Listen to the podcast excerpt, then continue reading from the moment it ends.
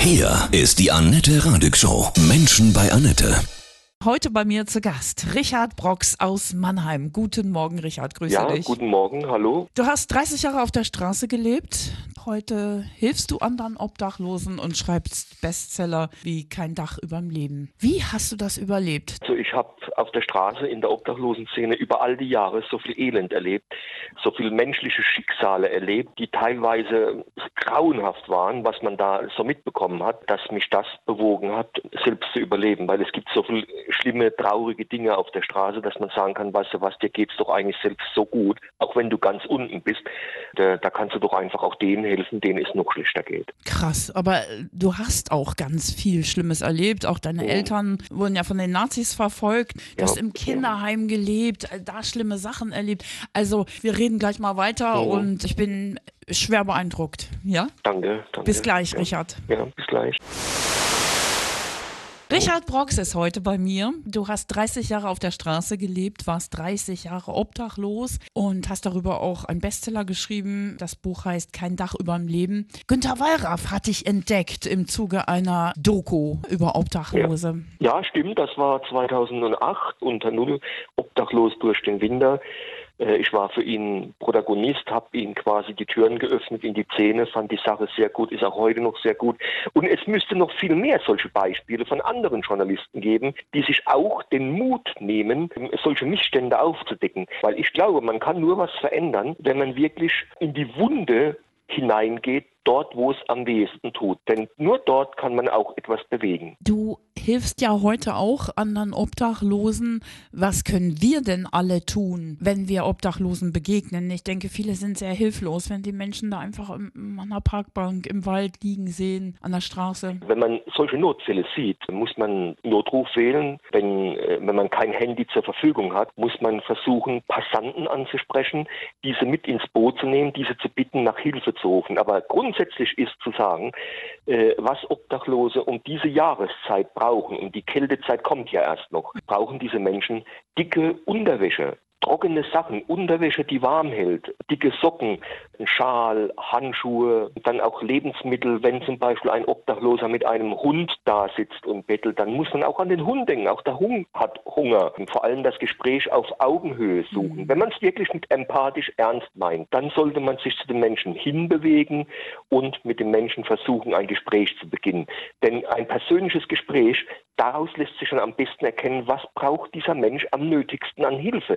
Denken Sie mal, es gibt sehr viele Obdachlose, die leiden an Zucker oder haben Laktoseallergien oder andere Erkrankungen. Und da ist es wichtig, nicht nur etwas zu geben, sondern auch zu fragen, was kann ich Ihnen Ja. geben? Ich würde Ihnen so gerne helfen wollen. Ja, also auf jeden Fall die Angst verlieren, ähm, auf Obdachlose zuzugehen. Ne? Ja, wir müssen uns lernen, gegenseitig zu helfen. Nur so können wir uns auch unterstützen im Leben. 30 Jahre warst du obdachlos. Wie oft warst du dem Tod nah? Einmal bin ich überfallen worden nachts äh, auf der Platte und, äh, und zum anderen hatte ich auch ein Nahtoderlebnis durch einen schweren Unfall, den ich hatte und, äh, und da war es zweimal so, dass ich dachte, bin ich morgen noch da. Ne? Hm. Ah, du hast es geschafft. Äh, Ein ganz beeindruckender Lebensweg, auch äh, deine Kindheit.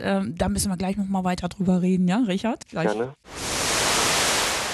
Du hast 30 Jahre auf der Straße gelebt. Heute schreibst du Bestseller wie Kein Dach überm Leben, hilfst anderen Obdachlosen, unterstützt ein Heim für schwerstkranke Obdachlose ne? in Stimmt. Göttingen. Ja, weil es Menschen gibt, denen auf der Straße es schlechter geht. Ne? Und denen zu helfen ist doch mein A und O, das ist doch mein Überlebenssinn überhaupt. Stellt euch mal vor. In Göttingen gibt es das Haus der Heilsarmee. Ein Wohnheim für Frauen und Männer, die wirklich krank sind. Sprichwörtlich. Stell dir vor, du lebst über Winter auf der Straße, du erfrierst dein Bein, dein Bein muss abgenommen werden und solche Menschen werden dort aufgenommen. Deswegen habe ich dieses Haus dieses Jahr schon mit 4.500 Euro durch Spenden geholfen und ich bitte alle, die in Göttingen sind oder Umgebung, dass man dorthin geht und den Menschen hilft, zum Beispiel mit Kleiderspenden, mit Sachspenden, äh, auch mit finanziellen Spenden, weil dieses Haus ist das soziale Leuchtturmprojekt überhaupt für ganz Deutschland. Du hast es auch unterstützt aus den Einnahmen deines Bestsellers, ne? Ja, natürlich. Wahnsinn. Was war für dich die berührendste Geschichte auf der Straße?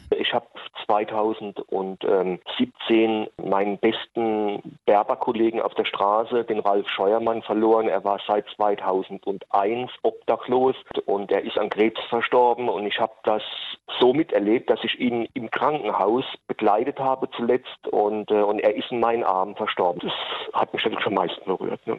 Schön, dass du für ihn da warst.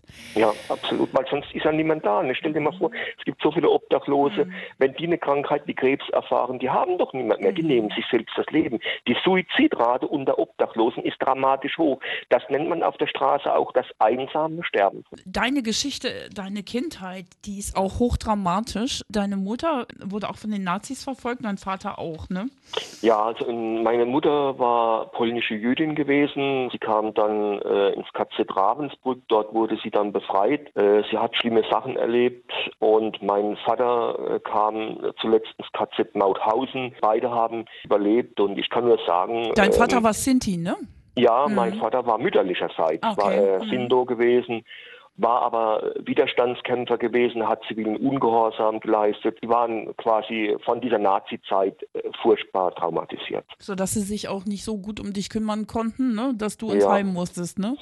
Ja, stimmt. Sie waren herzensgut zu mir, aber sie waren, sie wollten mir stell dir vor, du, war, du bist im KZ und, ähm, und du hast jetzt später hast du ein Kind und, äh, und meine Eltern wollten mir einfach die Freiheit geben, frei aufzuwachsen, ohne Zwänge, ohne Angst. Das hatte halt zur Folge, dass ich halt auch in Kinderheime kam, ne, in denen ja. zum Beispiel Gewalt von Nonnen es gab, mit sexueller Erniedrigung, Gewalt. Also ich selbst bin nie äh, missbraucht worden, aber ich habe diesen Missbrauch ja miterlebt, miterfahren. Ich war in einem Kinderheim, da war ein Junge mit mir auf dem Zimmer, der ist von dem Erzieher noch tags zuvor vergewaltigt worden. Ne? Was hast du persönlich für Gewalt erlebt? Da war ich acht Jahre, bin ich äh, bei Nonnen gewesen und die, da gab es zum Beispiel auch ähm, jeden Tag Züchtigung. Da wurde dir der Glaube an Gott regelrecht eingeprügelt. Mussten Leibesübungen machen, Liegestützen und da sind diese Nonnen her ähm, und haben sich auf, auf den Rücken gesetzt von, von uns Kindern und, äh, und wenn wir dann, dann die nicht hochdrücken konnten, ne,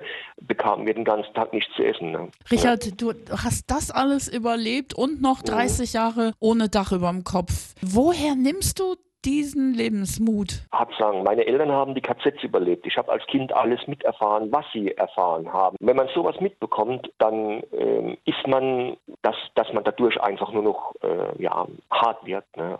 Hart nicht. Ich glaube, du, du bist ganz weich und stark. Ne? Ja, sensibel auf jeden mhm. Fall. Ne? Und, äh, aber die Stärke, die ich mir rausnehme, ist einfach zu sagen, es gibt schlimme Dinge im Leben, die man erlebt hat, aber es gibt Menschen, die haben vielleicht auch schlimme Dinge erlebt. Und ich bin komplett gegen Antisemitismus, gegen Antiziganismus und gegen Homophobie, weil ich glaube, dass diese drei Elemente äh, in dieser Gesellschaft schlimm sind. Deswegen müssen wir angehen gegen solche Formen von Hass und Hetze, weil ich der Ansicht bin, was meine Eltern erlebt haben, ist so schlimm gewesen und was ich bei den Obdachlosen erlebt habe, wo, was die alles erlebt haben, dass ich sagen muss, wir können nur noch miteinander füreinander da sein, wenn wir aufeinander zugehen und jeden leben lassen, wie jeder leben möchte. Das alles schreibst du auch in deinem neuen Buch, ne? Ja, also Plädoyer einer Randkultur, das jetzt äh, Mitte Dezember erscheint, wird eine Milieustudie sein und es wird etwas aufdecken, was es in der Form so bisher in Deutschland noch nicht gab.